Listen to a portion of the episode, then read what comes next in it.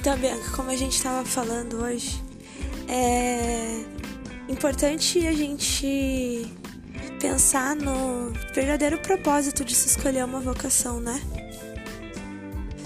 E não se desviar desse propósito, certo? Certo. Não, que nem muitos cristãos, né? Eles só pensam muito, nem sabem exatamente qual é a sua Sua vocação. Não se preocupe,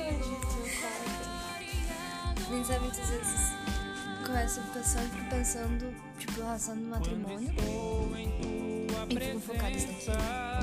Por exemplo. Ah, como os católicos, né?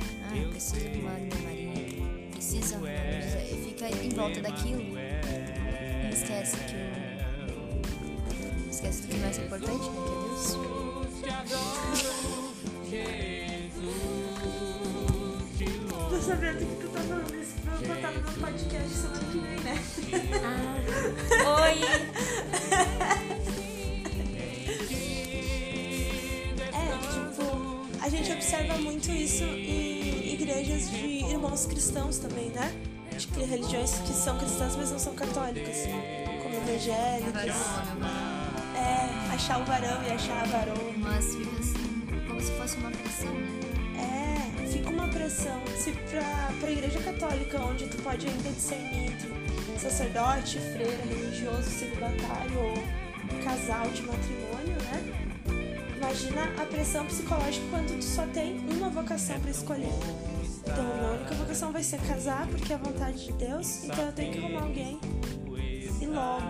Porque quero fazer a vontade de Deus logo. Aí fica jovens chegam com 16, 15, 16 anos e já ficam com a cabeça cheia, porque com os 18 a 20 eles já têm que casar pra logo eles terem ter filhos. filhos. É. E, e não é saudável isso, porque daí perde o propósito, né? O propósito do matrimônio é representar a união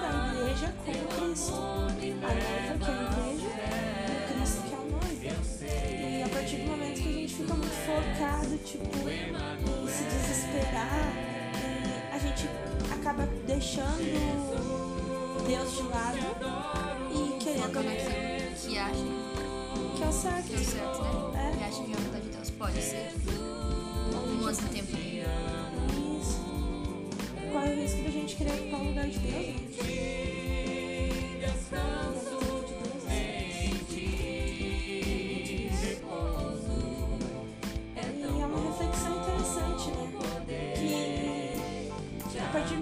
Se a gente mudar de agora, a gente consegue fazer com que as gerações futuras não passem por uma pressão tão grande.